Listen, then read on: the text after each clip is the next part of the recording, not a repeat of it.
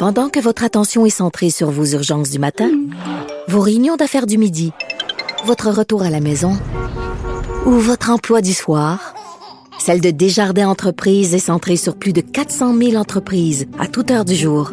Grâce à notre connaissance des secteurs d'activité et à notre accompagnement spécialisé, nous aidons les entrepreneurs à relever chaque défi pour qu'ils puissent rester centrés sur ce qui compte, le développement de leur entreprise.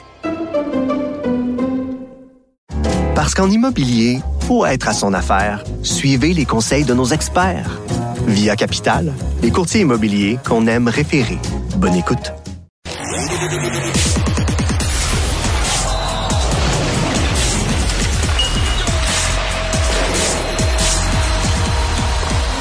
Jean-François Barry, un chroniqueur pas comme les autres.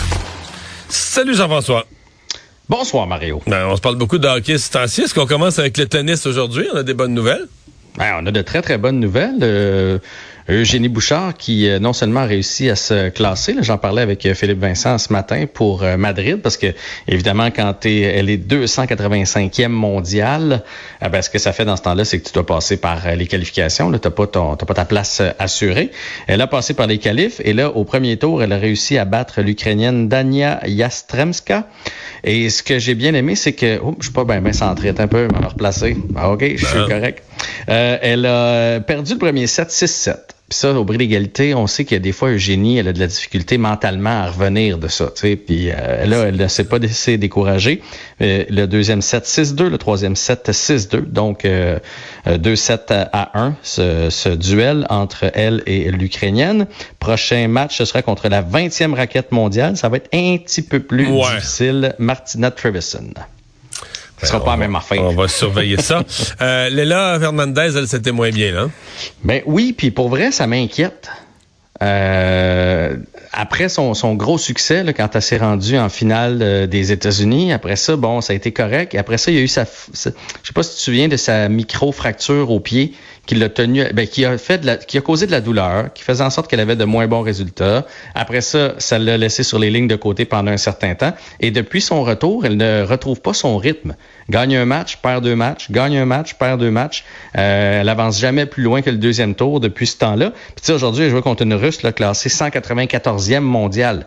Fait que logiquement, Leila Fernandez est supposée de passer à travers cet adversaire-là facilement. Et là, elle a perdu 6-3, 6-4. Ce que j'ai lu, c'est qu'elle avait énormément de misère avec sa première balle. Puis on le sait au tennis, quand tu réussis pas ta première balle de service, ça fait en sorte que tu dois jouer ta deuxième balle qui est plus facile à retourner. Et là, au lieu d'avoir les devants sur ton, ton service, ben, tu joues toujours sur, euh, sur les talons. Euh, Léla, qui mine de rien, est rendue 49e au monde. Elle glisse euh, tranquillement. Là. Fait que il va falloir lâcher les annonces de Subway puis retourner sur le court de Denis. Ouais, c'est ça. je sais bien qu'il n'y a pas de lien. Je suis certain qu'elle s'entraîne au bout, au bout, mais, mais ça va moins bien par les temps qui courent. Elle est encore jeune, mais on va surtout qu'elle se replace. Là, il n'y a toujours pas aucune des séries qui est finie. Hier soir, euh, les Hurricanes auraient pu mettre fin à la série, mais ils l'ont pas faite. Euh, est-ce qu'on on, s'enligne pour avoir peut-être plusieurs septièmes matchs? Hein? Ah, écoute, euh, il y a cinq séries qui sont assurées d'aller en six déjà. Euh, il y en a sûrement qui vont aller en 7 là-dessus. Puis peut-être qu'il y en a là, qui vont aussi se poursuivre en 6. Mais je pense que ce soir, on va avoir la première équipe éliminée. Oh, OK. Moi, moi, moi c'est du jamais vu. Aucun euh, 4 à 0 en première ronde. Là. Aucun balayage. Il me semble qu'il y en a toujours un d'habitude. Des fois, c'est une équipe qu'on voit pas venir. Là. Il n'y en aura pas cette année. Les Bruins pourraient être l'équipe la plus rapide en éliminant les Panthers. Euh, ils mènent 3-1. Sont de retour euh, à Boston. Et euh, le retour de Patrice Bergeron, probablement ce soir, à 90 il va jouer. Je pense que ça va galvaniser les troupes, surtout avec ce qui s'est passé lors du dernier match. Là. Tu sais, les Bruins là, se faire niaiser par Brady Ketchuk comme il euh, comme il l'a fait, là, aller s'en prendre au gardien de but. Euh, qui était euh, qui, pas qui a été obligé, mais qui a décidé de jeter les gants contre contre euh, contre Ketchuk. Je pense que des gars comme Marchand vont y régler son problème ce soir. Et la meilleure façon de faire payer Brady Ketchuk et les Panthers, c'est de les battre et de les envoyer en vacances. Alors moi, je pense que les Bruins ce soir vont gagner. Là où je suis moins convaincu, c'est l'Avalanche et le Kraken. J'ai comme l'avalanche sans leur euh, ouais l'avalanche sans leur défenseur étoile qui s'est fait suspendre pour une mise en échec absurde. Exact. Euh, pas nécessaire. Donc, Kilmaker est pas là. On sait que Nitushkin, là, il y a toutes sortes de rumeurs. Il serait retourné dans son pays pour sa famille. Il y a aussi une rumeur de problèmes de consommation qui circule. Mais bref, lui est pas là non plus. On sait qu'ils ont perdu Kadri, qui était de l'équipe championne l'année passée, qui est maintenant avec les Flames euh, de Calgary. Euh, et il m'en manque un autre aussi. Bref, de, l'édition de l'année passée, là, il y en a trois, quatre qui sont absents pour des blessures ou d'autres raisons. Ah, ben c'est Hélène Descog, le capitaine de l'équipe, qui est pas là parce qu'il est blessé. toute la saison. Là. Exactement, mais je veux dire, c'est un gros morceau. Là. Fait qu'on dirait que l'Avalanche a de la difficulté, et la difficulté, particulièrement, ce que je vais surveiller ce soir, c'est le début de match. À date, ils ont donné euh, Sauf que le Kraken, il n'y a pas de, pas de vedette. C'est surprenant de voir le Kraken rendu où ils sont, euh, qui ont fait équipe de deuxième année. L'année passée, ils étaient dans le peloton de queue avec le Canadien, là, dans le même club que le Canadien, des pires équipes de la Ligue. Là, ils sont en série, puis on pense peut-être qu'ils vont battre les champions de la Coupe Stanley. C'est pas fait, là, mais pour vrai, il y a une énergie là-bas que je ne, que tant mieux là, je comprends pas. Mais ce que je comprends pas en fait, c'est comment ça se fait que les autres équipes sont pas capables de faire ça? Tu sais, le Kraken là, c'est les restants de On peut se le dire là. Tout le monde a envoyé un vilain contrat un joueur qui faisait pas vraiment partie de l'avenir de l'équipe. Tout le monde a envoyé ça avec le Kraken. L'année passée, ça n'a pas fonctionné. Oui, là, cette année, ils ont des jeunes qui ont repêché de bonheur, mais je veux dire, on en a nous aussi, tant qu'à ça, les Red Wings en ont, les Sabres en ont, tout le monde en a des jeunes prometteurs. Comment ça se fait que le Kraken réussit avec ce que personne voulait, plus trois, quatre jeunes, comme euh, euh qui est très, très bon, mais Comment ça se fait qu'ils réussissent non seulement à se tailler une place en série, mais ils ont très bien figuré pendant la saison et à chauffer les fesses comme ça de l'avalanche du Colorado. Il se passe de quoi? Est-ce qu'ils vont être capables de faire ça pour des années et des années comme Vegas? Je ne sais pas. Mais tu sais, Vegas avait eu des règles. Tu te souviens de Vegas quand ils sont rentrés dans la Ligue, Mario? Aux autres, il y avait eu des règles un ouais, peu... Euh, très généreuses. en fait, même certains disaient qu'ils s'étaient achetés, là, ils s'étaient acheté une, bonne équipe. Là. Exact. Sauf que quand le Kraken est arrivé, on a resserré tout ça du côté de la Ligue nationale de hockey pour dire, là, on peut pas euh, prioriser comme ça une équipe qui fait juste arriver dans la Ligue. Le Kraken n'a pas eu les mêmes, euh, les, mêmes privilèges et finalement, ben, ils réussissent à avoir une Moses de bonne équipe. Il nous reste une minute et demie. As-tu quelques nouvelles du, euh, du Canadien?